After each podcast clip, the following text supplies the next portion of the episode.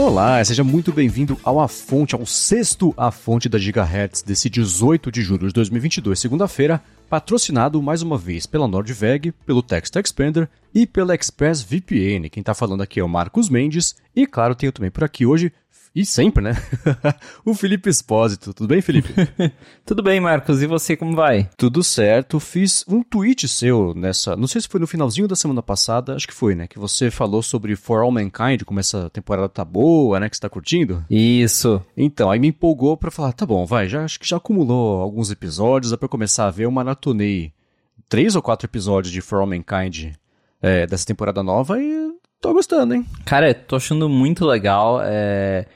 O interessante For All Mankind, pra quem não assistiu sem dar muito spoiler, é que é, as coisas vão avançando de um jeito muito rápido e inesperado, né? Uhum. Porque numa série geralmente é aquela coisa, vai acontecendo, aí vai enrolando, aí vai demorando.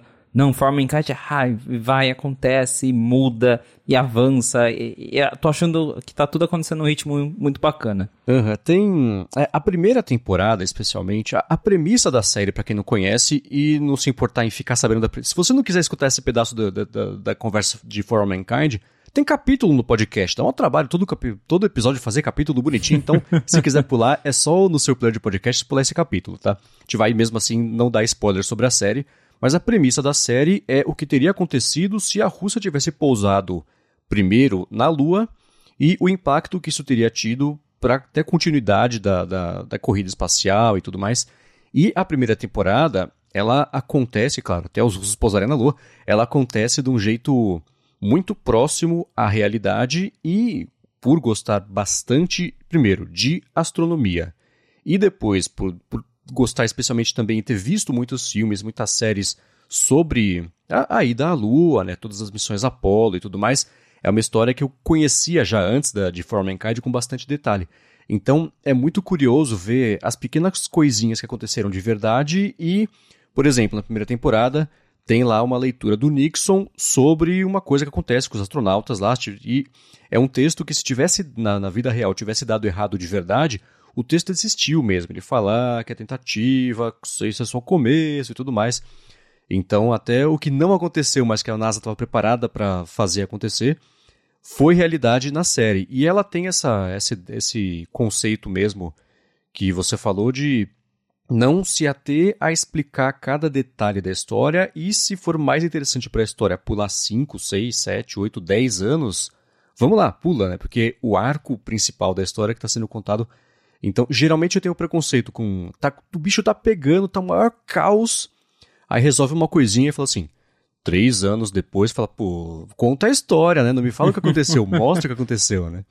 Mas esse é um recurso que eles usam, acho que bem, em For All Mankind, né? Exatamente, é uma série que não enrola e é muito interessante justamente isso que você falou, que a gente pode ver tanto o lado do que aconteceu de verdade, a gente fala, pô, legal, isso aí eu lembro, né?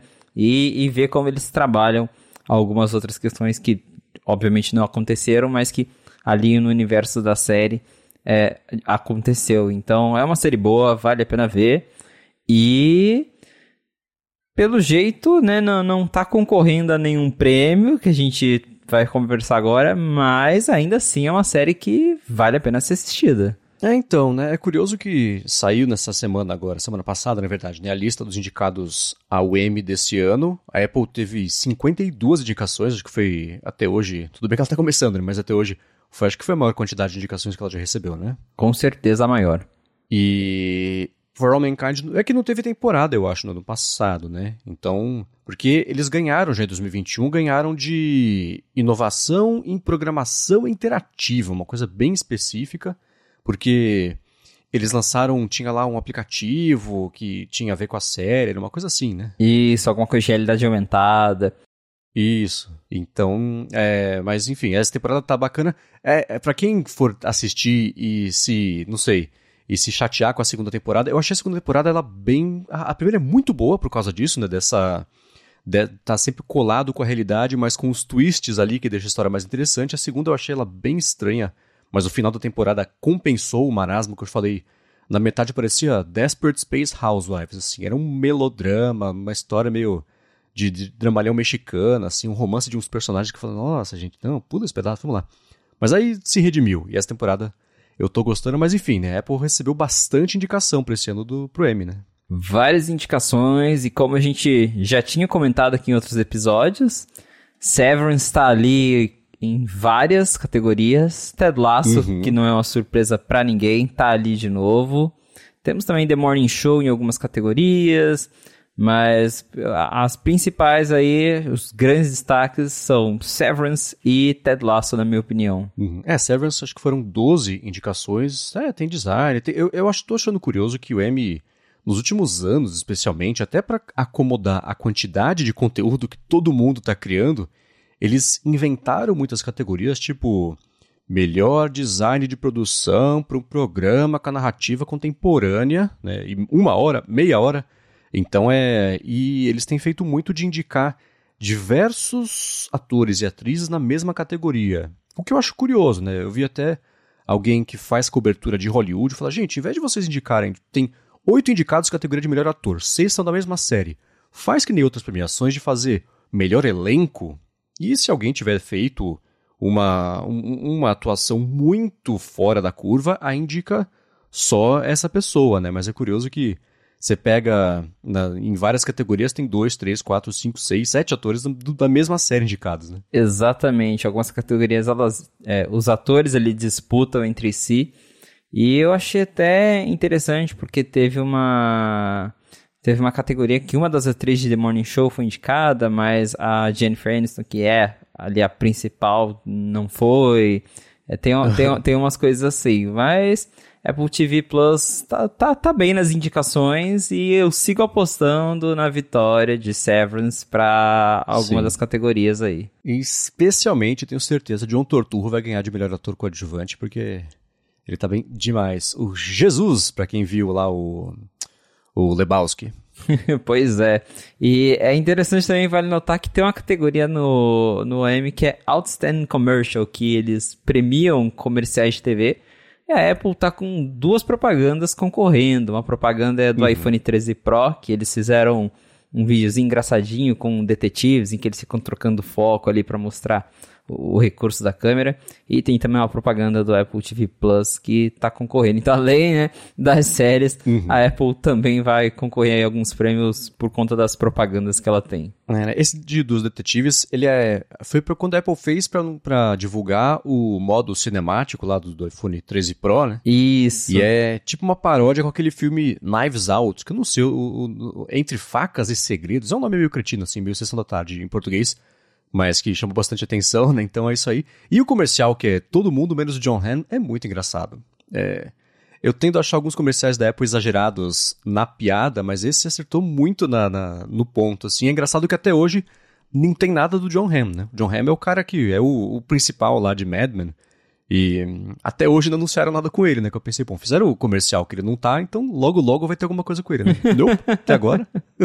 é, por enquanto fica só no nome do comercial mesmo. Pois é. Mas enfim, para quem estiver afim de dar uma espiadinha em, em For All Mankind, essa temporada tá bem bacana.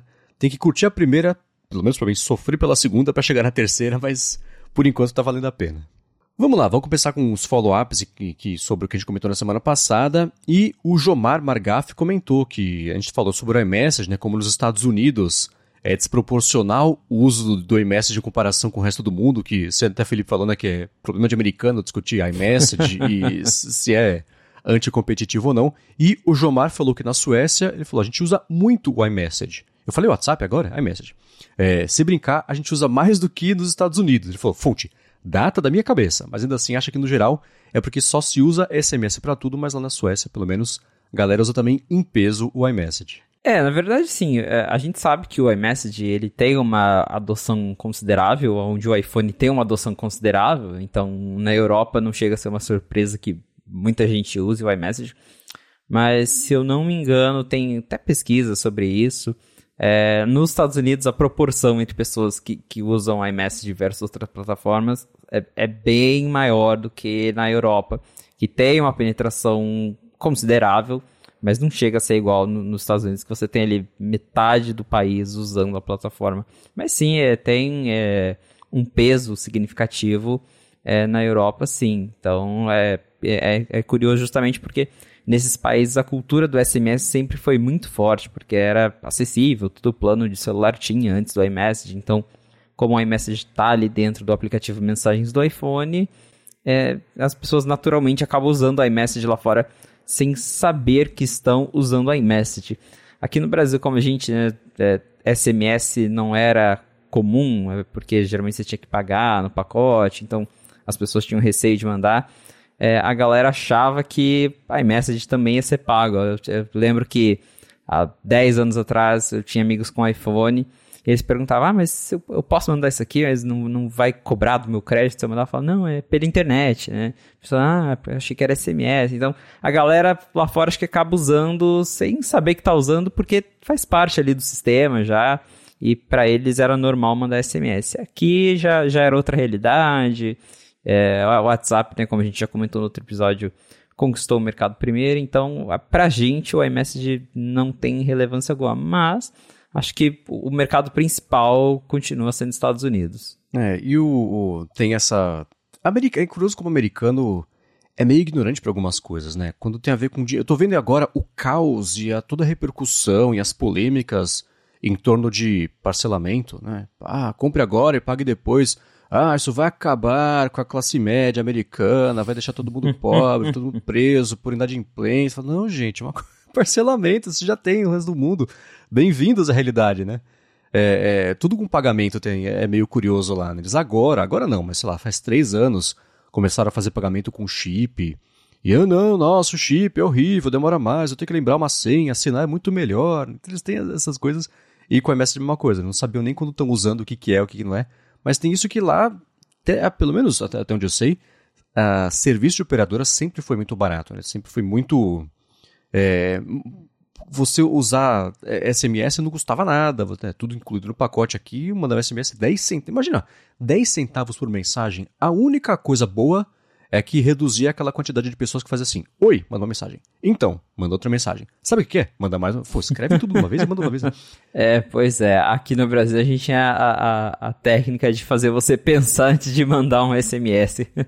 então a galera pegou esse costume e o serviço é, nunca se tornou tão popular e, e, mesmo que, enfim, o SMS fosse liberado e tudo mais, a, a, representação do iPhone no Brasil é mínima, né? A gente tem aí 10% dos smartphones do Brasil são iPhones, então é, fica difícil você ter é, muita gente usando iMessage como você tem nos Estados Unidos, em que mais de 50% da população tem iPhone. Uhum. Então é, é, é, difícil comparar mesmo. E claro, na Europa, embora não seja tão forte como é nos Estados Unidos, tem sim uma adoção que é considerável. É, e é curioso como na China, por exemplo, é o contrário, né? Você tem o WeChat, que basicamente é a internet, né? acho que nenhum aplicativo do lado de cá do mundo conseguiu fazer isso. Para muita gente, o WhatsApp, por exemplo, é a comunicação com as pessoas, né? O WhatsApp é o SMS, uma coisa é 100% ligada à outra, assim como o Facebook, para muita gente também é, um, é a internet de certa forma, mas lá na China você tem o WeChat que é tudo, é o pagamento, é carro, é mercado, é entrega de comida. E o Facebook acho que perdeu um pouco essa oportunidade de fazer isso por aqui, centralizando isso tudo no aplicativo só, né? Mas ainda assim, é tudo meio com ele, né? É, o mercado asiático em geral, é, eles são muito centralizados em coisa deles. Então, né, na China tem o WeChat, no Japão tem aplicativos que são mais populares lá, mas o WeChat é um caso é, muito absurdo de interessante, justamente porque ele é tudo, ele faz tudo, ele é loja, ele é mensagem, ele é corrida, e, e, e tá tudo dentro de uma coisa só. É, e de fato, acho que o que mais chega perto disso pra gente é o WhatsApp, mas ainda assim tá longe de ser o que o, o WeChat é lá fora. É isso aí. E seguindo aqui com o follow-up em relação à semana passada, o Rodrigo Santana, sobre as vantagens e desvantagens né, do lockdown, o lockdown mode que pintou no iPhone, ele falou que tem sim uma versão para o público em geral de uma ameaça de coleta de dados chamada Facebook. E ele perguntou: lockdown mode seria o pesadelo do Zuck? o pesadelo do Zuckerberg. É, vale lembrar assim que, é, embora o, o lockdown mode ele bloqueie várias coisas, né, a própria Apple diz que ele é para um público bem específico. Então, é, sim, ele vai restringir um monte de coisa no seu iPhone que você não vai conseguir usar, então, é, como um resultado disso, também vai ter menos coleta de dados, mas o foco ali é realmente é, pessoas que são alvo de, de, de, de spywares que, que realmente coletam várias informações, além do que o Facebook já coleta. É, é a gente está falando de roubo mesmo, de roubar suas fotos, de roubar os seus e-mails. É, porque o, a gente fala né, muito do Facebook coleta dado, de fato eles coletam, mas geralmente ele está ali coletando pequenas informações para te identificar na internet. Então ele sabe seu nome, ele sabe onde você está, é, para te direcionar propaganda, né? Então é, é, é, o Lockdown Mode ele já é um pouco além, ele já restringe ainda mais coisas para realmente você não conseguir nem deixar que aplicativos é, consigam roubar suas fotos, é, enfim, como eu expliquei, dados mais pessoais. Então, sim, né, dá para você travar mais seu iPhone, mas ele trava tanta coisa que realmente não foi feito para isso. Ele realmente é para quem tá ali sendo perseguido por alguma coisa, por alguém, tá desconfiado e aí ativa o lockdown mode e você bloqueia várias coisas, como a gente comentou, ele bloqueia ligação de números desconhecidos, ele bloqueia o acesso a alguns sites, é, enfim, tem uma série de coisas que, que são bloqueadas no sistema que aí é, é, é se uma pessoa comum ativar vai acabar mais perdendo do que é, tendo alguma vantagem. Claro que como a gente comentou também, quem sabe um dia a Apple traga algumas dessas opções para o sistema normal de forma separada, né? como você poder desligar a conexão USB do aparelho ou você bloquear a instalação de perfis, que daí sim podem ser coisas que vão ser úteis para grande parte das pessoas. Agora, do jeito que é hoje, embora você possa usar o Lockdown Mode para se proteger da, das grandes ameaças e das ameaças do Zuckerberg, é um recurso ah, muito específico que acho que a, ah, a maioria das pessoas não vai usar, não vai precisar dele. É, eu fiquei pensando, olhando recurso por recurso, partindo dessa premissa de que algumas funcionalidades do Lockdown Mode poderiam chegar no futuro para nós, usuários menos visados, né? Mas ainda assim que a gente fica mais sujeito a essa exploração de dados comercial do que de espião de Estado, mercenários digitais, né? Como está lá naquele press release da Apple. É, tem muita coisa, por exemplo, ah, mensagem, né? Ah, os, os, anexos de mensagem vão ser bloqueados, preview de link vai ser bloqueado. Tem algumas coisinhas que o Facebook ainda faz, por exemplo, todo o site que tinha lá o botão de like do Facebook no site, o Facebook conseguia rastrear a pessoa mesmo fora do Facebook. Começou por ali. O rastreamento da pessoa pela internet é por fora do Facebook, né? Esses, esses botõezinhos, essas coisas assim.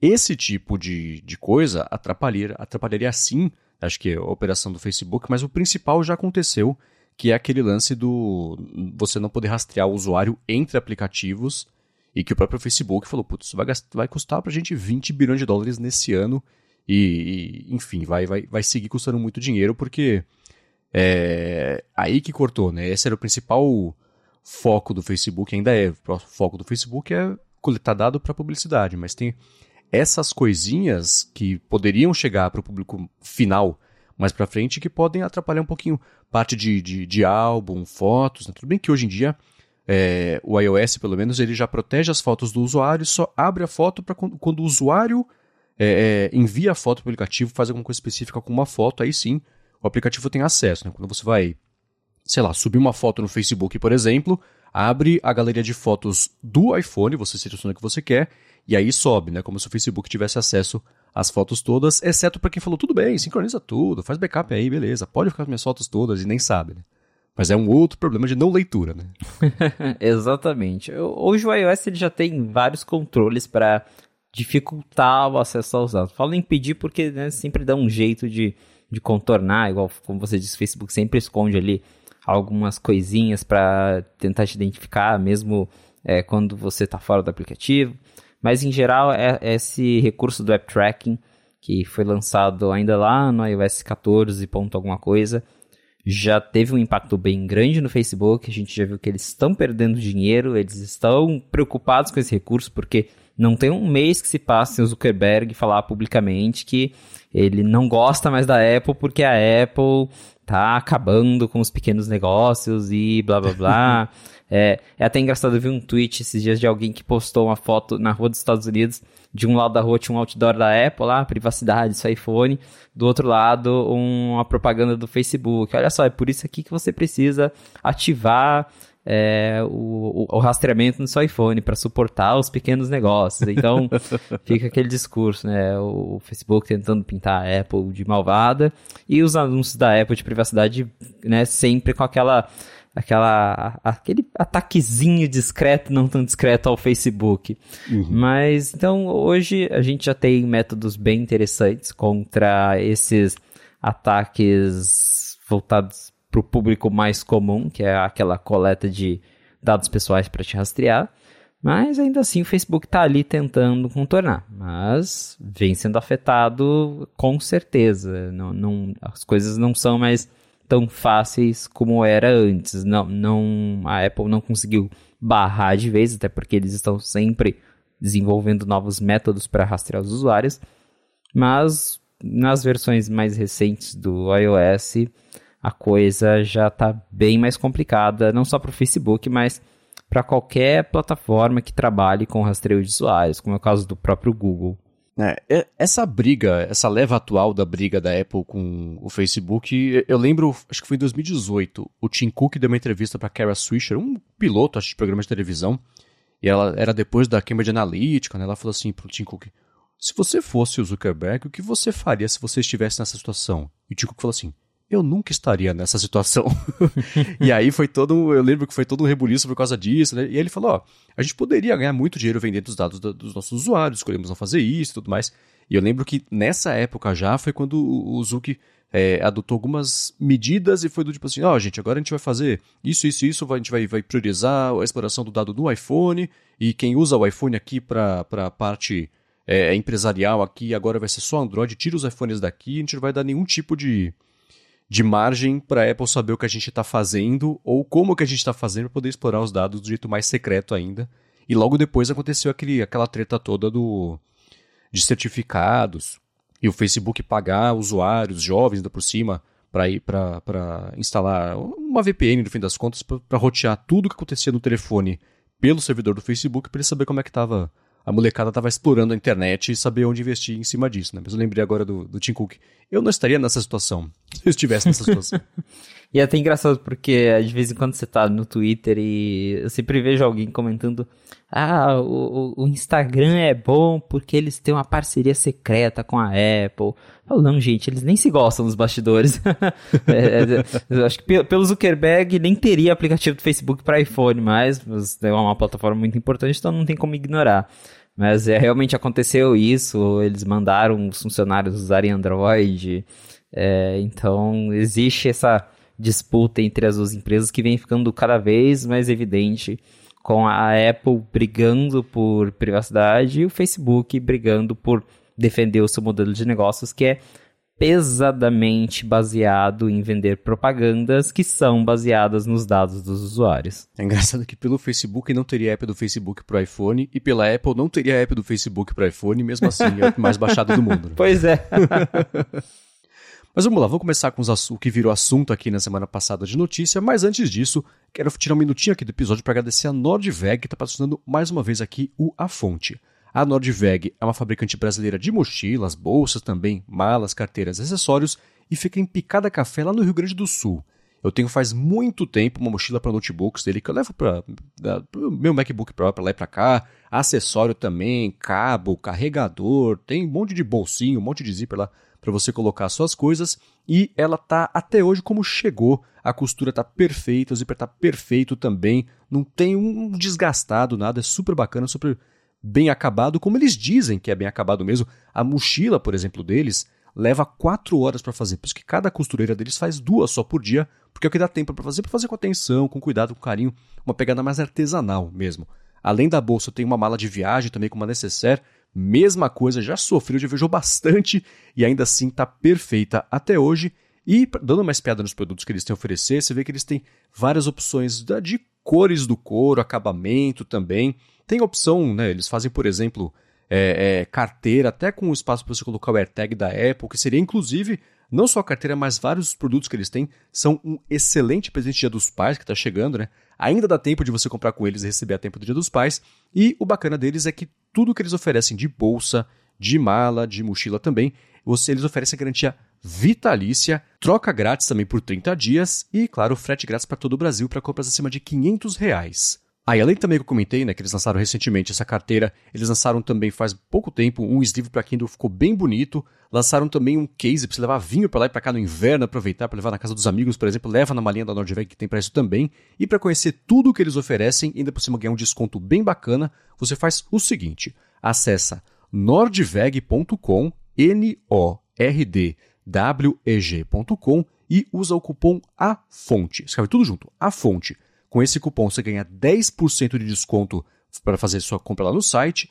E você concorre, se você comprar até o finalzinho desse mês, 31 de julho, você concorre ao Kit Workplace, que é composto pelo deskpad de couro de 40 por 70 centímetros, um porta-objetos também de couro e um organizador, o porta-cabos também de couro. Lembrando que até o fim desse mês, 31 de julho, que você pode fazer a compra para concorrer ao sorteio, então acessa lá, nordveg.com, cupom A Fonte para garantir seu desconto e ainda por cima concorrer ao Kit Workplace. Muitíssimo obrigado, Nordveg, pelo patrocínio mais uma vez aqui do podcast A Fonte e pelo apoio também, claro, a toda Gigahertz. Valeu, Nordveg. Vamos lá, então depois de ter saído da Apple há dois anos, o Johnny Ive saiu de vez da Apple agora, né?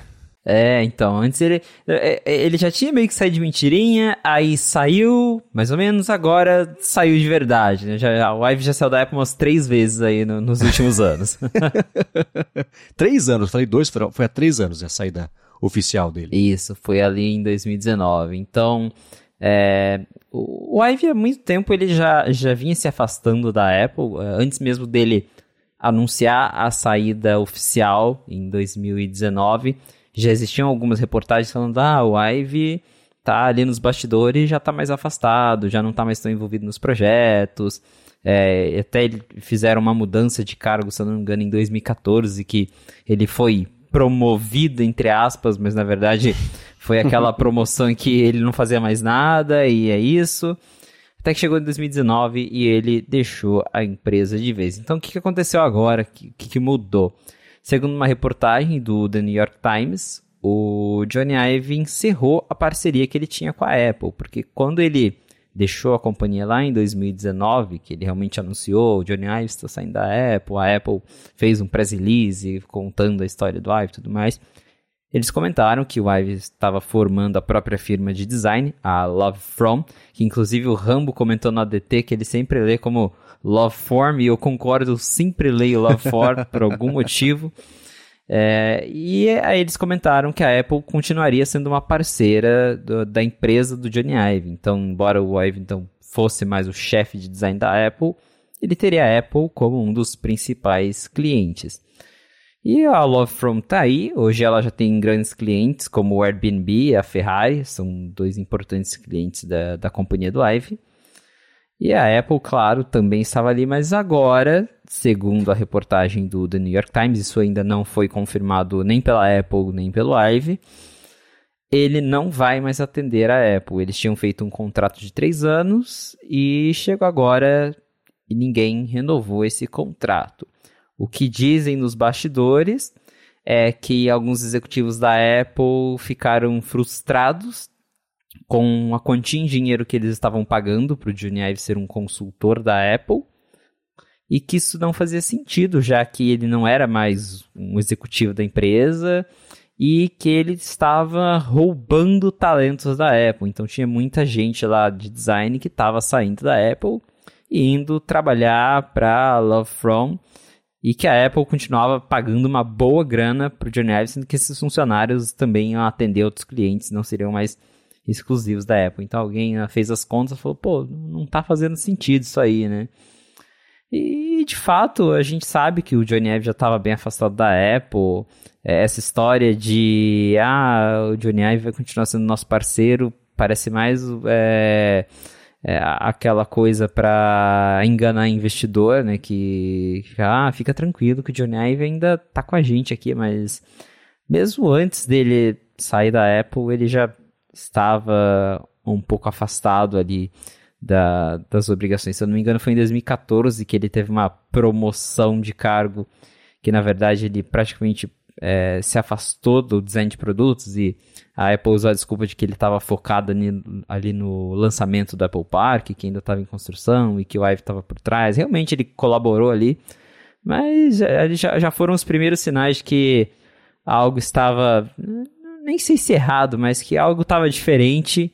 E, por fim, o Ive deixou a Apple em 2019 e agora essa parceria parece que acabou de vez.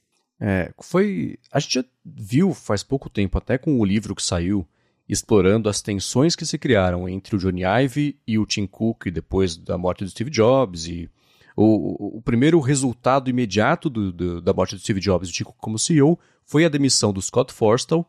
E com isso, o Ive passou também a controlar, ou ficar, pelo menos, sob a responsabilidade dele, o design de software, não só de hardware.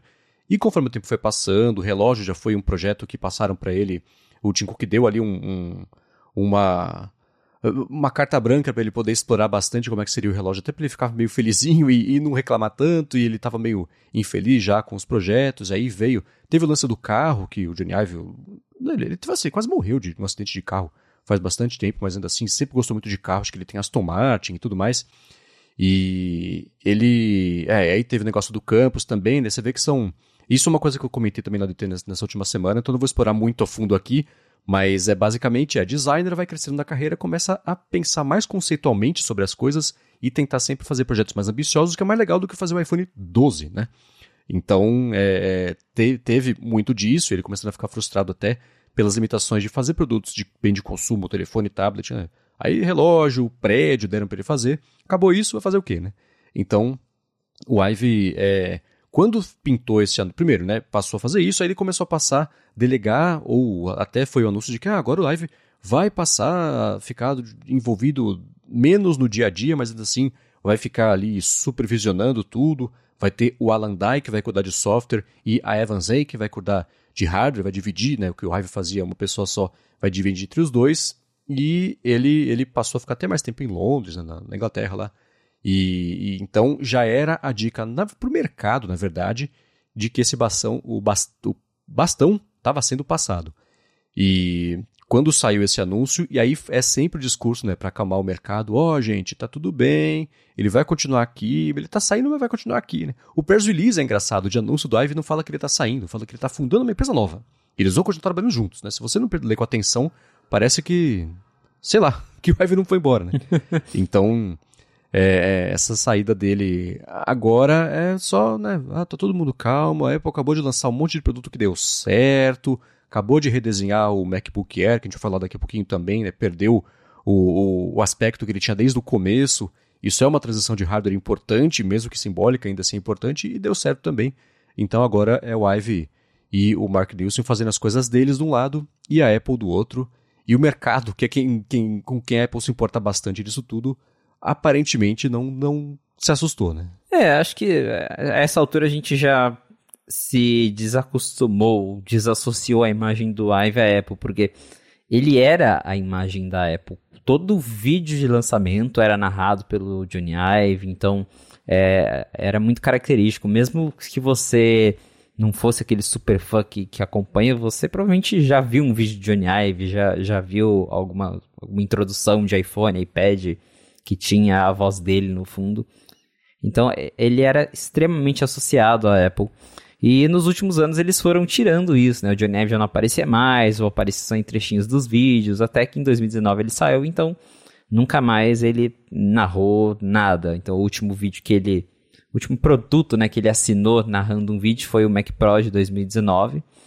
E desde então nunca mais ele apareceu publicamente envolvido com a Apple, mesmo tendo essa parceria. É, embora é, nos bastidores digam que ele chegou a trabalhar nos AirPods Max, chegou a trabalhar no iMac coloridinho, então ele ainda vinha ajudando, mas não tão mais envolvido. E isso que você falou é, faz muito sentido, porque ele está na Apple desde o começo dos anos 90, então ele estava lá antes mesmo do Steve Jobs retornar para a Apple. É, faz muito tempo. Ele trabalhou aí nos principais lançamentos da empresa, no primeiro iMac, no primeiro iPod, no primeiro iPhone, no primeiro iPad, Apple Watch. E chega uma hora que acho que é, ah, o cara, né, um designer tão renomado, ele cansa, gosta de ficar fazendo iPhone 11, 12, 13, uhum. que é, ah, desceu a câmera, agora ela é na diagonal ao invés de na horizontal. Ó, oh, bacana, né? O, o, design do ano. Pro cara que inventou aí o computador lá no, nos anos 90. Então acho que ele, uhum. ele, deve ter ficado um pouquinho entediado, né? Faz, faz sentido. Agora tá lá fazendo o hobby dele, já ganhou todo o dinheiro que ele poderia ganhar na vida. E é isso. A Apple hoje, ela acho que segue bem sem o Johnny Ive. Inclusive é, em algumas coisas, acho que notavelmente melhor, porque não criticando o trabalho do Ive, porque foi muito importante, é, ditou muita tendência no mercado, mas chegou numa hora que acho que tinha um limite ali, então é, ele tinha essa essa fixação por computadores super finos, dispositivos super finos, e a gente viu que isso resultou em iPhone que dobrava e não do jeito que é, um Samsung dobra. É, resultou aí naqueles MacBooks ótimos que esquentavam, o teclado esfarelava. É, então acho que chegou num momento em que ele estava realmente inventando umas coisas que eram muito bonitas e é isso, e, não era mais tão funcional assim, justamente porque, é, principalmente depois que o Steve Jobs se foi, o Tim Cook ele deu essa carta branca pro Ive fazer o que ele queria, e ele estava sendo muito mais criativo do que racional, diria, no, no, nos últimos designs que ele fez dentro da Apple. Então, é, depois que ele saiu, acho que alguém lá dentro é, tomou as rédeas, repensou e a gente voltou a ter é, computadores que, que ficaram mais grossos para trazer de novo as portas que os usuários Pro gostam. O iPhone ficou mais grosso para ter uma bateria maior. Então, é, a Apple ela viu ali sem o Johnny Ive que dá para você fazer um meio termo, né? Você não precisa ter aquele super design conceitual, exagerado, super fino, é, que porque senão você acaba perdendo em usabilidade. Então, nesse aspecto foi bom que o Ive saiu, foi fazer as coisas dele e a gente voltou a ter produtos mais usáveis. Tem, existe uma biografia super boa do Johnny Ive que é do Leander Kenny. É, chama Johnny Ive, o gênio por trás dos grandes produtos da Apple. Aí tem que dar o subtítulo para vender o livro. Mas ainda assim é uma biografia super bacana, super completa dele, desde de, de, de pega desde ele criança, né? E, e, e o, como ele foi, ele foi descobrindo e o mundo descobrindo também o talento dele para design, coisa do tipo, ah, apresentar conceito, ele usava um acetato e pintava dos dois lados para conseguir dar uma, uma transparência ou não, deixar mais opaco, que o pessoal não fazia isso. Falou, poxa, é verdade, né? Boa técnica. E começou a fazer isso. E, enfim, ele. É, se você pega os produtos desses últimos. Na verdade, sempre foi assim, né? A diferença é que quando o Jobs estava lá, tinha mais chancela ainda para ele falar assim: ah, o próximo computador vai ser desse tamanho, façam tudo caber aqui. Os engenheiros puxavam os cabos, cara, não cabe, ah, se vira, vai fazer aqui caber. E cabia, né? Então, é, é ele sempre teve essa, essa chancela para tomar esse tipo de decisão, só que era numa época que isso ainda dava para ser feito, né? Se você pega, por exemplo, você comentou do iPhone que dobrava uma vez, né? É, a contrário da Samsung que dá para dobrar algumas, alguns milhares. É, ali já era, a crítica à Apple já era de que estava tudo ficando fino demais sem necessidade, e a parte de computadores também era a mesma coisa, né? Tá ficando tão fino a troco de nada que você tá tendo que tirar um monte de coisa e colocar pra, ligado por fora com um monte de dongle, entradas e tudo mais. Então, o termo que eu falei no ADT faz um tempo, essa Johnny Ivectomia que aconteceu nos últimos anos de quase tudo da Apple, tem sido super positiva. Não tira a importância que ele teve e influência que ele tem até hoje em um monte de coisa, mas ainda assim de um momento pra cá, ele começou a pensar mais em alta moda do que na roupa do dia a dia, fazendo analogia com, com, com, com roupas, né? E a gente acabou ficando meio sofrido com isso. Nem tudo, é, seguindo a analogia de passarela, né? a pessoa entra com, sei lá, com um saco de lixo em volta no pescoço, no, no, no, na cintura, com uma corrente e, e, fala assim, a gente não vai usar isso no dia a dia, né? Mas isso é o conceito de, de coisa que você traduzir na moda do dia a dia. E o Ive ficou mais com essa cabeça de alta moda do que do que as pessoas usariam de verdade ou tirariam mais proveito. Então, esse afinamento de produtos, esse é, é, é, é, essa, esse purismo ou puritanismo, não sei, esse purismo, na verdade, de portas e tudo mais, deixar tudo tão limpo que perdeu sua funcionalidade no meio do caminho. Que bom que a Apple voltou com isso agora e temos portas. Olha que beleza, teclado que funciona, porta que dá conectividade de verdade, né? Não tem USB-C no iPhone, mas aparentemente no ano que vem isso vai estar resolvido. é, aos poucos as coisas estão se ajeitando. A Apple tem lançado produtos muito bons, embora a gente tenha umas controvérsias aqui e ali, inclusive a gente vai falar de um, de um tal MacBook M2 que já tá dando o que falar. Mas, uhum. é, em geral, as coisas têm indo bem para a Apple. E eu não duvido que é, o, o, Johnny Ive seja muito amigo do Tim Cook, de pessoas dentro da Apple, que se um dia eles precisarem de um super conselho, eles ainda vão trocar ali algumas informações. Mas por hora é isso. É, a, a, parceria entre Johnny Ive e Apple acabou.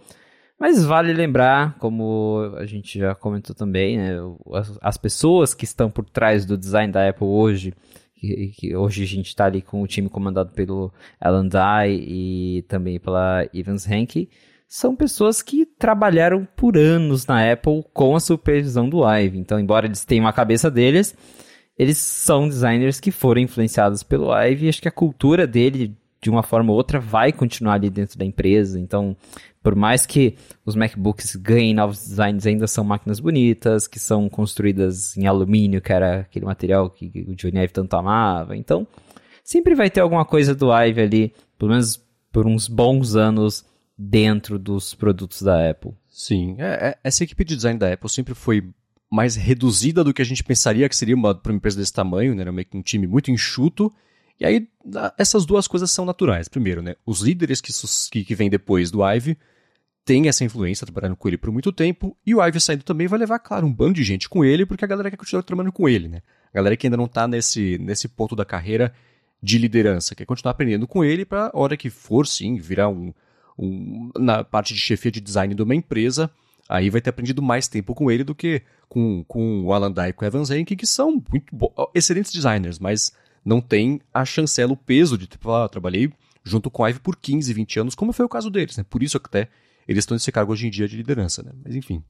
É, é, na, tudo sobre essa história é 100% natural e não surpreende, mas ainda assim é curioso como esse processo pro Ivy ir embora, né, levou todo esse tempo, desde dessa semi-aposentadoria que durou uns 5 anos dele tá longe, mas tá lá, até ele sair, mas continuar lá. Agora ficou todo mundo calmo e tranquilo, tá no caminho certo, podem falar que ele foi embora, que era o que tinha acontecido desde o começo né? Era só uma historinha de para Wall Street isso aí. é, resumiu tudo, é a historinha para Wall Street.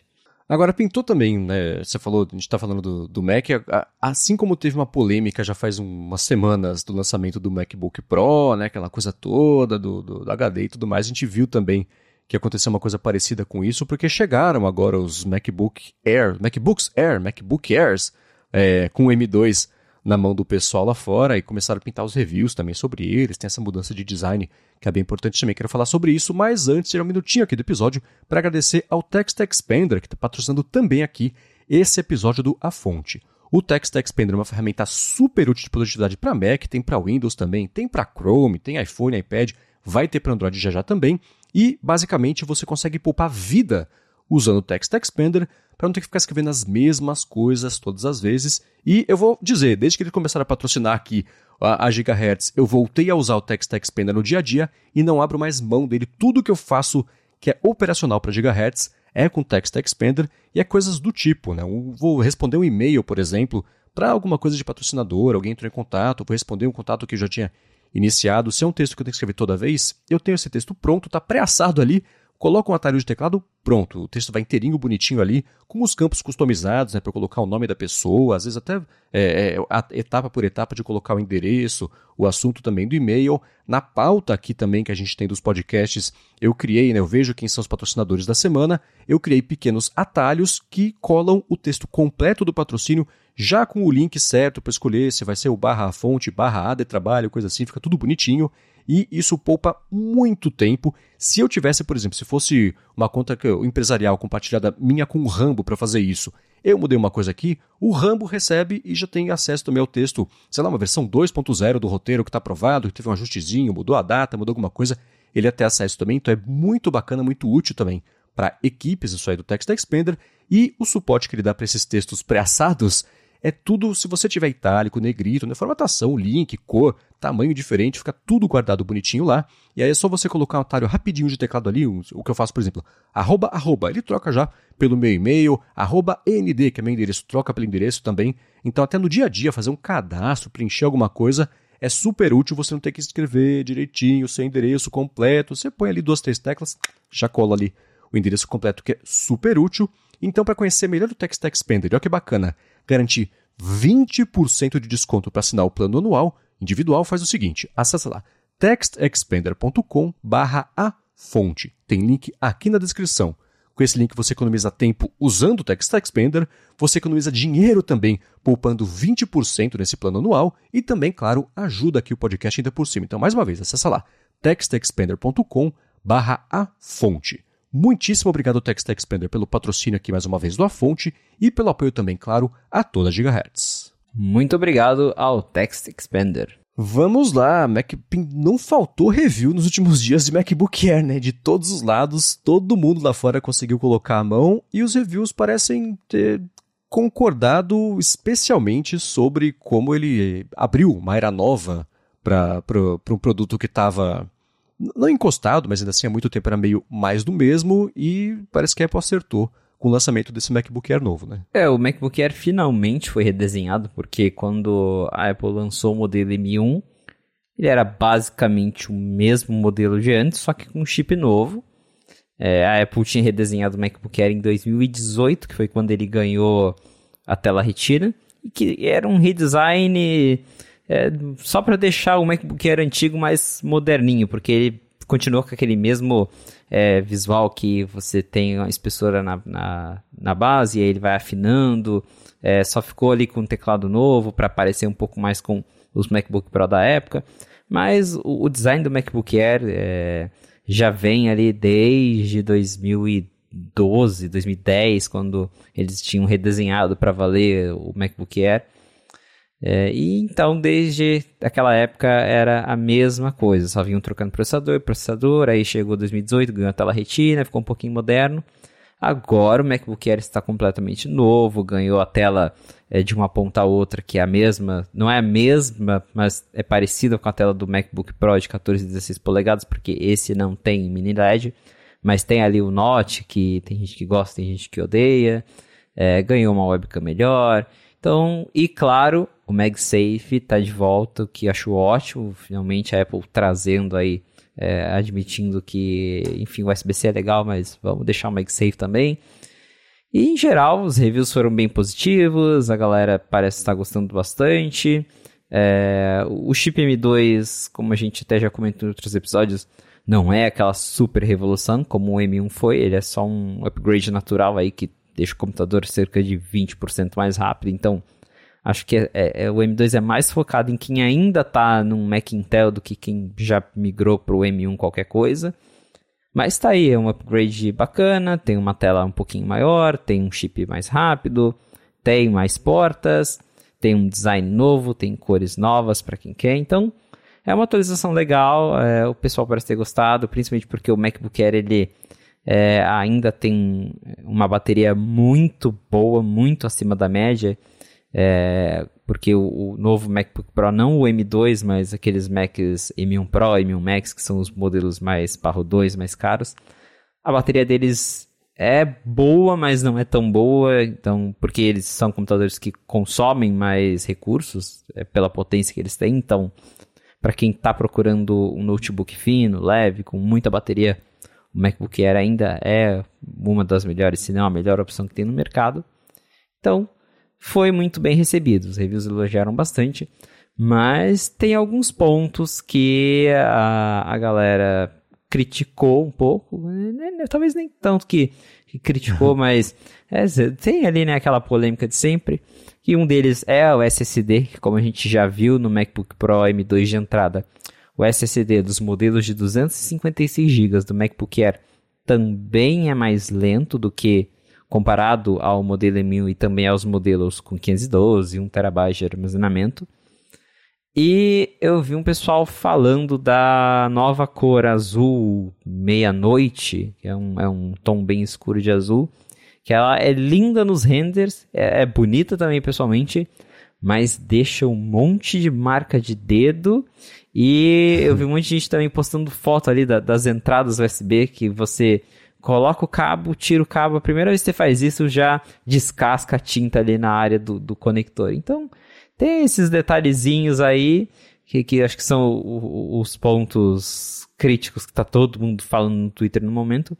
Mas em geral a máquina foi foi tá sendo bem recebida. Descascar a cor, eu lembro, teve, lembra, foi o iPhone 5S? iPhone que 5. tinha um negócio de oxidação. É, foi o 5, foi isso 5. é, que tinha isso de oxidação, e aí ficava meio manchado, umas bolotinhas e tudo mais. A Apple era aquela coisa, dependia do humor da pessoa que estava na loja lá no dia, ou trocava, não, não, isso é dano cosmético natural, isso aí não vai acontecer nada. Descascar a cor não dá, ainda mais sendo, né, a pessoa recebeu ontem, hoje já colocou ali MagSafe 3 vezes, já começa a, poxa. aí é meio feio, né?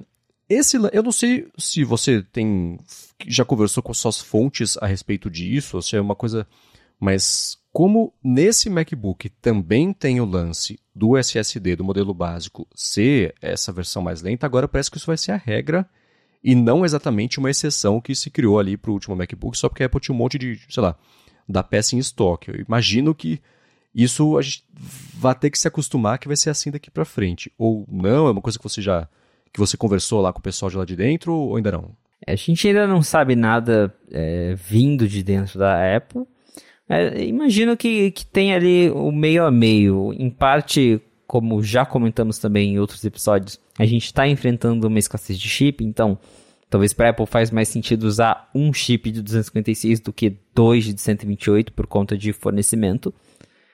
Mas pensando também na questão do dinheiro, né? Talvez a Apple esteja economizando ao usar um SSD mais baratinho, que, que seja mais lento, do que gastar mais para você ter dois chips e fazer o SSD mais rápido no modelo de entrada.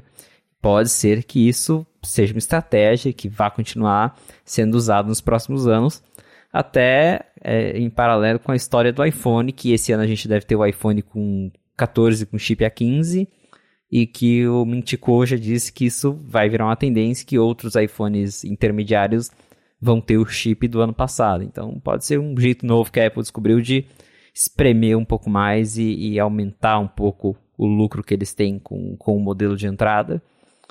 É, e né, Claro que isso deixa alguns usuários desapontados, principalmente quem tinha o modelo anterior que era melhor, porque daí você faz o upgrade, mas a performance em um dos aspectos pior, porque a justificativa que a Apple dá é que, ah, veja bem, o chip M2 ele é mais rápido, então você vai ter algum, outras vantagens. Mas o SSD ficou mais lento, isso é um fato. Ele está mais lento no modelo de entrada e não é legal você é, quem tem um MacBook Air M1, por exemplo, compra um M2 de 256 GB e, pô, o SSD ficou pior. Mas é, é o que está acontecendo. Continua sendo uma máquina muito boa, muito rápida. Quem vende um modelo Intel, com certeza vai ter um salto muito grande em todos os aspectos. Mas desaponta um pouco, né? Você ter o, o SSD inferior. Talvez no futuro, com a, a escassez de chips passando, a Apple volte a a melhorar isso, volte a ter um SSD mais rápido no, na, na, versão de, de, entrada, ou até também com a evolução do SSD, né? Porque naturalmente é, daqui a alguns anos o SSD de entrada vai ser mais rápido mesmo tendo só um chip, então vai voltar com a velocidade que era. Muita coisa pode acontecer, mas no momento realmente é uma, uma decisão um pouquinho controversa. E isso da cor, você lembrou bem, já aconteceu com o iPhone 5, porque ele tinha aquele preto meio chumbo, que também era um pouquinho azulado, eu tive, achava muito lindo aquele iPhone. Mas ele riscava muito fácil e também oxidava, justamente porque a Apple usava um processo diferente de pintura para chegar naquela cor. E dava tanto problema que no ano seguinte lançaram o iPhone 5S, que foi o primeiro aparelho da Apple na famosa cor cinza espacial, que basicamente uhum. era um uhum. cinza que eles não precisavam usar aquela pintura especial, então se ele descascava não dava para reparar muito. Que eu acho engraçado como que o, o cinza espacial ele tem mil e uma variações, são 50 tons de cinza espacial da Apple, porque cada produto tem um cinza espacial que não tem nada a ver com o outro, mas foi a solução que a Apple encontrou na época de fugir do, do iPhone 5 que descascava e oxidava. Então talvez esse MacBook meia-noite não dure muito tempo na linha. Hum, é, o cinza é um conceito, mais do que uma cor. é, é só uma ideia. Com certeza uma ideia de Johnny Ive. é. Agora, esse lance do, do SSD ser mais devagar, eu fico imaginando também que esse computador não seja para quem comprou o MacBook Air passado, né? É para quem já está há um tempo com a máquina, porque apesar de existirem pessoas que trocam de laptop, sei lá, a cada ano, a cada versão, não é a regra, né? Computador você compra e fica 2, 3, 4, 5, 6, 10 anos e, e, e vai, né? Então, ainda assim, eu acho que essa queda de desempenho de uma versão para outra não vai afetar muitas pessoas que tenham comprado um computador há alguns anos, ainda assim vai ser mais rápido, né? Porque se você tem um computador que é da época da Intel, então tá com o MacBook Air há muito tempo, não importa o quão mais lenta seja a versão desse SSD específico são ao M1. Vai ser duas, três, quatro, cinco vezes mais rápido do que o Intel que a pessoa tem lá, que, que tá há um tempo, né? É justamente isso. O computador não é celular que as pessoas costumam trocar a cada um, dois anos. Até celular a gente tem trocado com menos frequência. Mas o computador é. Você fica com ele 3, 4, 5 anos. Eu conheço gente que ainda usa MacBook de 2012. Então, é, para quem está vindo de um modelo antigo ou para quem está vindo de um laptop Windows, é, o MacBook Air M2, o Air M2 é uma máquina excepcional, tem um design muito bacana, tem uma tela muito boa. O chip M2 ele vai ser muito bom, naturalmente ele é mais rápido, mesmo que pouca coisa. É mais rápido que o M1, então naturalmente ele vai ser atualizado talvez por um ano a mais, dois anos a mais, a gente não sabe ainda. Então, para essas pessoas, é, é um upgrade considerável. É, e para eles não vai ser um problema ter ali o SSD inferior. A única coisa que, que eu fico assim, é, tipo, tudo bem, quer, quer usar o SSD inferior? Tudo bem, assim como a gente tem é, versões diferentes do M2, porque você tem o modelo de entrada que ele tem uma GPU de 8 núcleos e os modelos mais caros têm uma GPU de 10 núcleos. E a Apple deixa isso claro no site. Você sabe que você está comprando um modelo com 8 núcleos ou um modelo com 10 núcleos. Agora o SSD não. Você não sabe que você está comprando um modelo com SSD mais lento. Podia ter um, um disclaimerzinho no site, né? tipo, ó, esse modelo aqui ele tem um SSD é, 10, 20% mais rápido. Aí você sabe, ah, beleza, eu estou comprando um produto que, que eu sei que ele não vai ter a performance do mais caro. E a Apple, ela uhum. deixa isso implícito, ela ficou quietinha e só está se manifestando porque obviamente, quando saíram os reviews, toda a imprensa falou disso, todo mundo falou disso, e aí ela começou a mandar declarações dizendo, não, realmente é assim, mas o M2 ainda é bacana, é rápido e tudo mais. Mas eles tentaram empurrar isso ali por baixo dos panos e, obviamente, a galera descobriu rápido, porque sempre que sai um novo produto, todo mundo corre para fazer 500 testes de benchmark. É, e, e, acho que essa é a minha crítica. Eles poderiam deixar isso mais claro para o consumidor. Quer usar o SSD mais lento? Beleza, mas deixa lá no, no, no site da Apple, pô, coloca um, um, asterisco lá que o modelo mais caro tem um SSD mais rápido, porque até hoje, no momento que a gente está gravando, o site da Apple não dá nenhum indício de que o modelo mais caro tem um SSD melhor. Isso aí. E uma coisa que eu vi que vocês lá no 95 Mac tiveram acesso com exclusividade, acho que até fizeram as fotos no, lá vocês mesmos foram, foi o MacBook Air por dentro, né? Tá, desmontaram já e viram como é que ele é. É isso mesmo, a gente já deu uma olhadinha nele por dentro. É, é uma máquina que é basicamente bateria. Eu acho incrível como que a, tecnologia avançou num ponto que, se você olha o MacBook Air por dentro, ele é basicamente um iPadão que tem uma bateria enorme que é composta por várias coisas, uma placa é, que é relativamente minúscula, é, e aí a gente tem ali os alto-falantes e tudo mais, mas é uma máquina super compacta que não tem quase nada dentro. É incrível é, a que ponto a gente chegou, porque é, é realmente muito minimalista. Assim, não, não tem muito segredo, né? Porque, é, enfim, é, por dentro ele é um, é um MacBook Air como é, qualquer outro, embora eles tenham né, mudado ali alguns componentes de lugar e tal, porque ficou com um design diferente, mas é, ainda assim é, é, bem interessante de ver é, como que as coisas têm avançado tanto para a gente conseguir ter mais bateria do que computador dentro da máquina. E eu vou deixar aqui na descrição do episódio um comparativo com o desmonte do primeiro MacBook Air, que foi o pessoal da iFixit que fez, e você vê que conceitualmente ele tinha essa ideia, né, de você de, do, entre aspas, o computador mesmo é uma tripinha que está na parte de cima, o resto é tudo bateria ali. Só que é, hoje tá, a, a, essa parte de dentro acompanhou o que a Apple tem feito nos últimos anos de deixar tudo mais blocado, tudo mais bonitinho ali. É, e separado até para ficar mais fácil de organizar e exatamente ocupar todo o resto com mais bateria. É exatamente isso. É, é, a gente evoluiu tanto que a placa vai diminuindo, vai diminuindo. Daqui a pouco a gente vai ter um, uma placa que é né, a mesma do iPhone, só que dentro ali de, de um MacBook cheio de bateria. Agora, pra, quando você olha o que você tem lido, o que você sabe dessa máquina, você imagina que ela seja para quem, pensando nos outros computadores que a Apple está vendendo hoje em dia também? Então, quando o M1 chegou, voltando lá em 2020, é, a Apple né, prometeu que ele era super potente, que ele era super rápido, porque de fato ele é muito mais potente do que a gente tinha na concorrência. É, então, mesmo pessoas que faziam uso mais intenso compraram os modelos de entrada do M1 e foram muito felizes. Então, é, a galera que programava com MacBook Pro Core 9 conseguia fazer a mesma coisa num MacBook Air M1. Então, foi um salto muito importante. Mas hoje eu acho que a linha já está mais definida, porque a Apple lançou outros modelos de computadores com Apple Silicon. Então hoje você tem um MacBook Pro, é, Apple Silicon, que são aqueles modelos M1 Pro e Max, que tem um chip bem mais potente, que inclusive eles são mais potentes do que o M2 de entrada. É, a gente tem o Mac Studio também, que tem o, M2, o M1 Ultra, que ainda não é M2, que é o, o chip mais potente que a Apple tem hoje. Então o MacBook Air volta naquela coisa de que ele é uma máquina muito boa, então se você é, é, um usuário que precisa de um pouco mais, você consegue fazer isso com o MacBook Air, o Pro M1 ou M2 de entrada. Mas a Apple tem hoje modelos específicos para quem vai levar super além, igual quem vai trabalhar com vídeo 8K, essas coisas mais específicas. Então o MacBook Air acaba sendo para aquele usuário do dia a dia que precisa de uma máquina para seja para fazer a navegação básica, editar documento, ou para fazer um trabalho que exige um pouquinho mais, tipo você usar um Photoshop, usar fazer uma edição de imagem, uma edição leve de vídeo. É uma máquina que faz isso sem nenhum problema.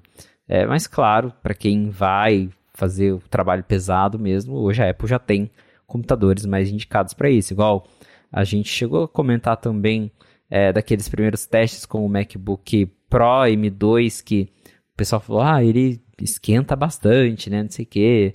Mas uhum. o cara tava testando com renderização de vídeo 8K, então, tipo, ah, beleza, ele né, consegue fazer, mas esquenta, mas a Apple hoje tem um modelo lá que é mais grosso, que tem duas ventoinhas, que tem um chip já mais preparado para isso. Então, esses modelos eles são mais para aquele usuário que não é tão exigente assim. Até por isso que é, tem essa, essa contrapartida do SSD, né, que acho que para esse público, para quem está comprando esse computador, não chega a ser um super problemão. É, porque justamente esses computadores hoje eles são posicionados como modelos de entrada para pessoas que não demandam tanto assim, embora eles sejam muito potentes, muito capazes, tem uma tela boa, tem um processador ótimo, mas a Apple já tem soluções para quem vai além do que esses modelos têm a oferecer. É, né? Hoje comparando, eu imagino comparando o MacBook Air esse, o M2, com gerações mais antigas do MacBook Pro, o Air ganhe para fazer. Depend, claro que depende muito da tarefa, né? Você fazer isso em direção 3D, coisa assim. Mas ainda assim, é, é, talvez compense mais um Air que o Air tem esse. Não é o estigma, mas assim, a vantagem dele sempre foi ser fininho e matador para fazer coisas básicas, tarefas do dia a dia. Mas com os chips M agora M2, a possibilidade até o que é básico é, é, muda um pouco do conceito e consegue absorver mais carga de trabalho, né? Então, dependendo da situação, compensa mais pegar um Air do que um Pro, né?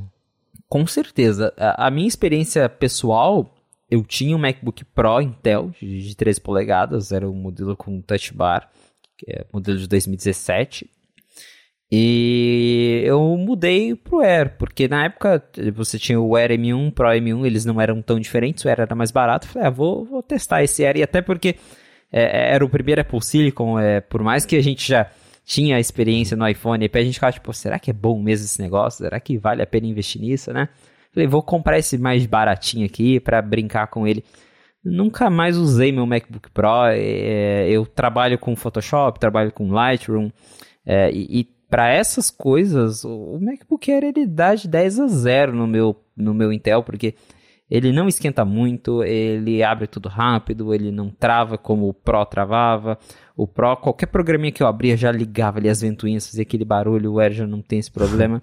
Então, para mim, é, eu vim de um MacBook Pro, que, que era para ser a máquina mais poderosa da Apple, e o MacBook Air de, de entrada ali, mais simples, já deu super conta do recado pro que eu faço.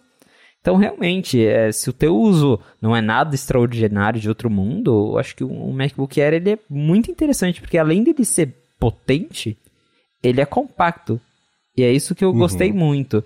Porque o meu Pro ele era mais pesadinho, embora o meu fosse de 3 polegadas, ele era mais pesadinho, ele era um pouco mais grosso do que o MacBook Air. E o Air ele é super fininho, leve, tem uma bateria melhor, porque ele acaba sendo mais eficiente. Então é uma super máquina, mesmo que você é, seja um usuário um pouco mais. É, que vai um pouquinho além, mas não tanto, que é o meu caso, que não faço nada extraordinário, mas eu trabalho com Photoshop, trabalho com edição de imagem, que às vezes é uma coisa que, dependendo do computador, engasga um pouco. O MacBook Air faz isso numa boa. É, é uma máquina assim que você pode comprar que é, dificilmente você vai se arrepender. Mas claro, se você é a pessoa que faz renderização de vídeo 8K e compila um monte de coisa pesada no Xcode, aí sim tem lá o MacBook Pro, tem o Mac Studio. E um Mac que está faltando ainda, que deve vir em breve, o, o Mac Pro Apple Silicon, né?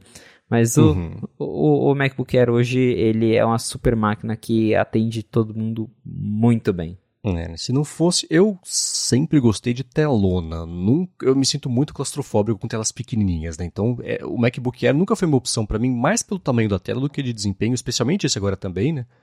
Mas se eu tivesse, se eu trabalhasse com o Mac docado no monitor externo, por exemplo, eu consideraria pegar um desse ao invés de um Pro se eu fosse atualizar, porque é isso, pro dia a dia aqui, mesmo edição de, de áudio que eu vou fazer, mais aqui no, no, no futuro imediato que eu consigo ver que eu vou precisar de um pouco mais de desempenho da máquina, é, acho que ele daria conta numa boa, mas a tela pequena é um problema para mim.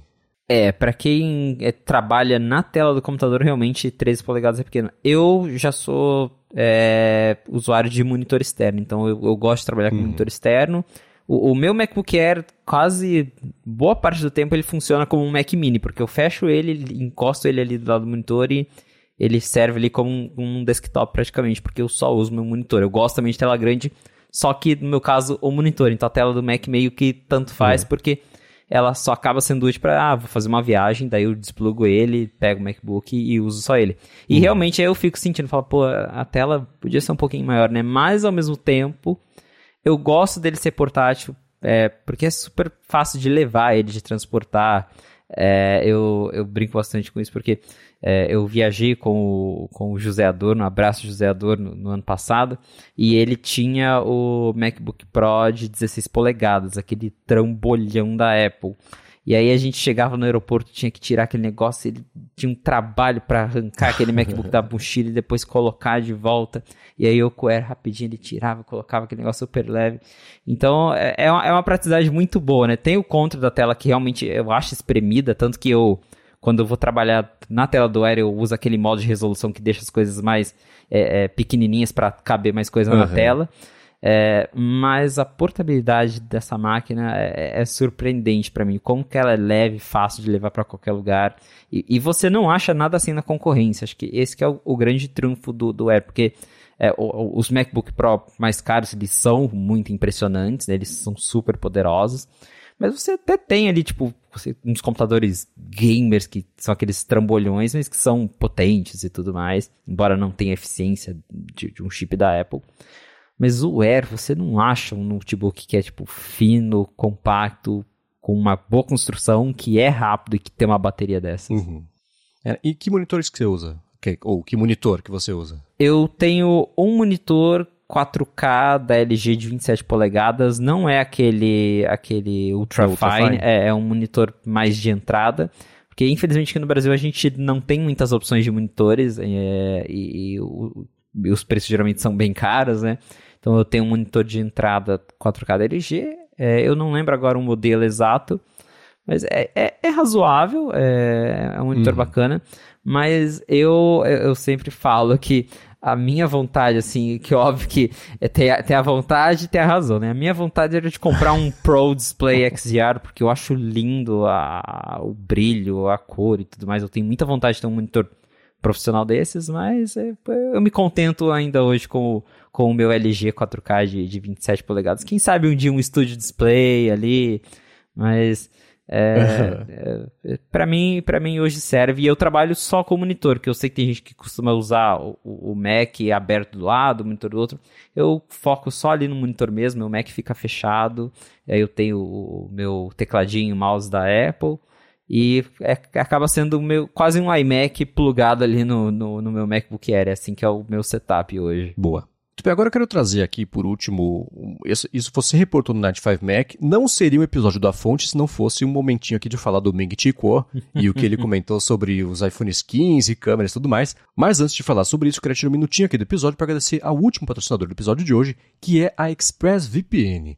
A ExpressVPN oferece duas grandes vantagens para você poder usar a VPN deles, que é, primeiro, conexão segura e estável para você poder navegar na web, e, em segundo lugar, a possibilidade de você usar a internet como se estivesse em algum outro lugar.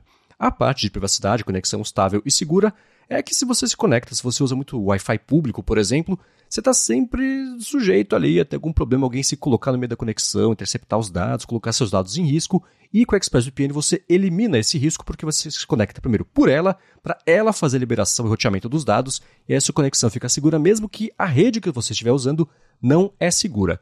Além disso, a velocidade também de conexão é uma coisa com a qual eles se preocupam bastante, então, mesmo usando uma VPN que tende a ser uma conexão mais fraca, mais, fraca não, né? Mas um pouco mais lenta, com eles você não vai ter esse problema, a conexão é estável e rápida de verdade. E a parte de você usar a, a internet como se você estivesse em outro país é que você tem acesso a outros tipos, outras conexões, outras internets, outros conteúdos, dependendo da plataforma também de streaming, por exemplo, ou de áudio também, o YouTube da vida. Né? A gente entra, às vezes, ah, não está disponível na sua região. Quando você liga a VPN, assiste ao vídeo, depois desliga a VPN se você quiser também. Mas é bom deixar ligada porque mais proteção e, conexão segura e criptografada, principalmente, é sempre bom. Então, para conhecer melhor a ExpressVPN e olha que bacana, aproveitar três meses de graça para contratar o plano anual, faz o seguinte: acessa expressvpn.com barra a fonte. Além disso tudo também, você tem 30 dias para experimentar a VPN, então acessa lá expressvpn.com a fonte, experimenta por 30 dias, faz o plano anual que você ganha 3 meses de acesso de graça para você poder usar, e ainda por cima, além de tudo, você ajuda aqui o podcast. Então, uma última vez, acessa lá expressvpn.com barra a fonte. Muitíssimo obrigado, ExpressVPN, pelo patrocínio mais uma vez aqui desse episódio e, claro, também pelo apoio a toda Gigahertz. Obrigado, ExpressVPN, pelo apoio A Fonte. Vamos lá, então assim como a gente vai ter que se acostumar aparentemente com os SSDs básicos dos próximos computadores da Apple serem mais lentos, a gente vai ter que se acostumar com, além dos iPhones Pro serem os únicos com chips novos, ter mais um desmembramento agora dentro da linha Pro, que parece, de acordo com o Ming que os iPhones do ano que vem, então, o iPhone 15 Pro Max vai ser o único que finalmente, depois de anos de rumores aí, vai ganhar a câmera com a lente periscópica. É isso? É isso mesmo. Segundo o Mintico, apenas o modelo mais caro do ano que vem. A gente nem, nem tem um iPhone 14 ainda, já estamos falando de iPhone 15. Mas, segundo o Kuo, só o modelo 15 Pro Max vai ter a lente periscópica, que para quem não conhece é uma lente que você consegue ter um zoom óptico muito maior, porque ela meio que deita e dobra a, a parte interna da câmera para você ter uma distância focal maior, porque normalmente você não consegue ter isso com uma lente comum ali, né, do jeito que ela se organizada no celular. Então, é, para comparar, o iPhone hoje ele tem zoom óptico de três vezes e com uma lente periscópica você consegue. É, a Samsung hoje tem zoom óptico de 10 vezes no Galaxy S22 Ultra. Então é uma diferença bem grande a gente já estava esperando que o iPhone 15 Pro teria essa lente, então o próprio Mintico tinha falado antes, olha, o, é, a lente periscópio ela não vai ter nos modelos 15 de entrada, mas vai ter nos modelos 15 Pro. E essa semana ele veio com um novo relato e falou: olha, é só o 15 Pro Max vai ter a nova lente. E em 2024, aí sim, tanto o iPhone 16 Pro e 16 Pro Max vão ter a lente periscópica. Então, para quem quer a melhor câmera, é, no ano que vem, pelo menos, vai ter que gastar mais dinheiro e vai ter que se acostumar com uma tela maior. É, isso não chega a vir como uma surpresa, porque não é a primeira vez que a Apple faz esse tipo de coisa. Então, lá no passado, se a gente voltar alguns anos, em 2014, o iPhone 6 Plus era o único que tinha estabilização óptica.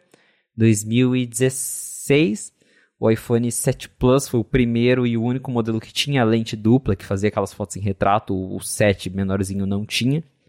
Aí passou um tempo, a Apple unificou, falou: ah, não, agora todos os iPhones têm a mesma câmera bonitinha, iPhone 10S, iPhone 11, 11, 11 Pro e o 11 Pro Max tinham a mesma câmera. Aí depois no 12 eles já diferenciaram de novo, porque só o 12 Pro Max tinha estabilização diferente de, de sensor. Aí no 13 unificaram de novo, falaram, ó, oh, agora a câmera é a mesma. Aí esse ano parece que deve ser a mesma também entre o, o, o, Pro e o Pro Max, e no outro ano já vai ser diferente de novo. Então a Apple fica indo e voltando, é, tem dessas, né? Segundo Mintico, é, um dos possíveis fatores para essa exclusividade da câmera no, no Pro Max pode ser o preço, porque ele até menciona que o, enquanto o módulo de uma câmera normal custa ali entre 1,5 a 2 dólares para a Apple por aparelho, um módulo de lente periscópica chega a custar 15 dólares, então é uma diferença muito grande no preço do componente, ainda é um componente muito caro. Então esse seria um dos motivos pelo qual a Apple vai manter a, a lente exclusiva do modelo Pro Max, que hoje custa a partir de 1.100 dólares. Então, é, o preço seria uma das principais questões, além de, talvez, claro, questão de organização interna, porque é uma lente bem maior que as outras, ela ocupa mais espaço, então talvez a Apple vá ter que tirar da bateria, por exemplo, para colocar esse componente lá, e por isso que nesse primeiro momento vai ser exclusivo do Pro Max. Mas sim, quem tá pensando aí, né, já no iPhone 15 é, e, e, gosta de câmera, vai ter que comprar o mais caro e o maior para ter a melhor câmera de novo. É, é, olhando para esse é, essa diferença, né, tem um ano que os dois têm a mesma câmera, os mesmos recursos, ainda no seguinte, não, né, esse TikTok que a Apple tem feito com isso, eu acho que um ponto, de um lado, ajuda a, nas vendas, né? Converter, né? Se você tem um ano que está tudo igual, tudo, a, até o um modelo menor é um pouco mais parrudo, é um pouco mais de peso para fazer a galera fazer o upgrade, e aí, no ano seguinte, quando não é isso, você vai até acumulando demanda para facilitar depois o argumento daqui a dois anos e de novo falar, oh, que bom, a câmera é bacana tal. Então você. Em um ano você pega a galera que se importa com isso, e no outro ano você pega a galera que não se importa com isso, mas ainda assim vê que está na hora de fazer o upgrade.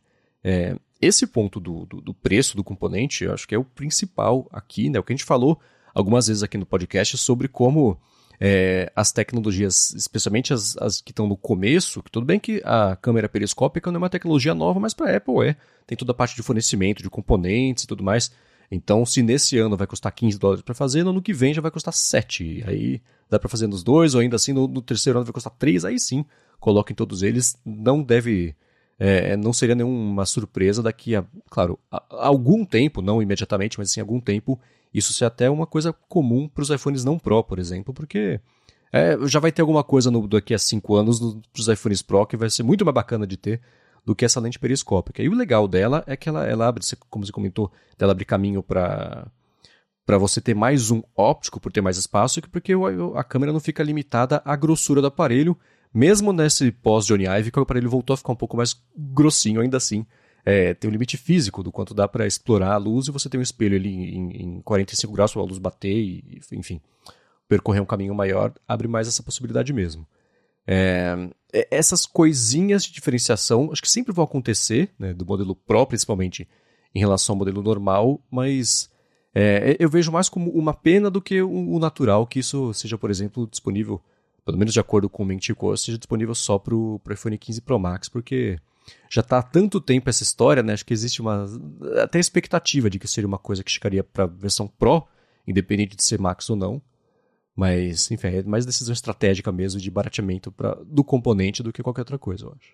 É, e a gente tem visto isso acontecer em outros produtos. O próprio iPad, a gente tem o iPad Pro, que teoricamente é o mesmo aparelho disponível em dois tamanhos de tela. Mas só o modelo maior tem a tela mini LED. O modelo menor continua sendo LCD. Um dos motivos provavelmente também é o custo, porque um painel mini LED é mais caro. Uhum. É, e, então a Apple ela vem usando isso em parte como estratégia, óbvio, para fazer a pessoa comprar o mais caro, mas também por né, questão de custo. Então, como o outro já é mais caro, para ela compensa mais deixar alguns componentes é, exclusivos para aqueles modelos. Mas também acho que é uma pena, porque é, se ela tá dando é, essa ilusão de que você tem o mesmo aparelho em tamanhos de tela diferentes que você escolhe qual você prefere, na prática, a gente sabe que não é bem assim, porque se você escolhe o menor, você está perdendo algumas coisas. É, eu conheço muitas pessoas que não gostam de ter aparelhos super grandes, mas que acabam comprando o maior porque é o que tem mais tecnologia, porque a Apple faz isso de, de ah, agora só o Pro Max vai ter isso. É, então, é, é um pouco chato mesmo. É, deve ser resolvido com o tempo, mas no iPhone 15, porque o 14 ainda não vai ter a lente periscópica. No 15, pelo jeito, só o Pro Max vai ganhar o Super Zoom, que segundo o Intico deve ser de até seis vezes na, na lente periscópica. É, e vai ter aí um sensor é, com abertura um pouquinho maior do que é, as que existem hoje no mercado. Ele disse que o sensor deve ser com abertura 2.8 é, em comparação com o sensor do S22 Ultra, ele é 4 ponto alguma coisa, eu não lembro exatamente. Então é, é, é um, um, zoom muito impressionante. Eu tenho, eu estou com o S22 Ultra aqui, mas para você usar à noite, por exemplo, é impossível, porque é uma abertura muito pequena, então você só vê nada.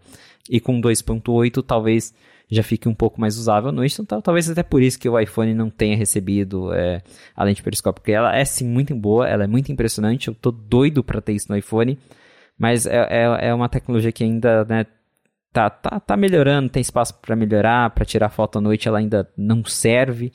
Então talvez a Apple esteja esperando aí ela, a tecnologia ficar um pouquinho mais madura para chegar no iPhone. E tudo indica que vai ser no ano que vem.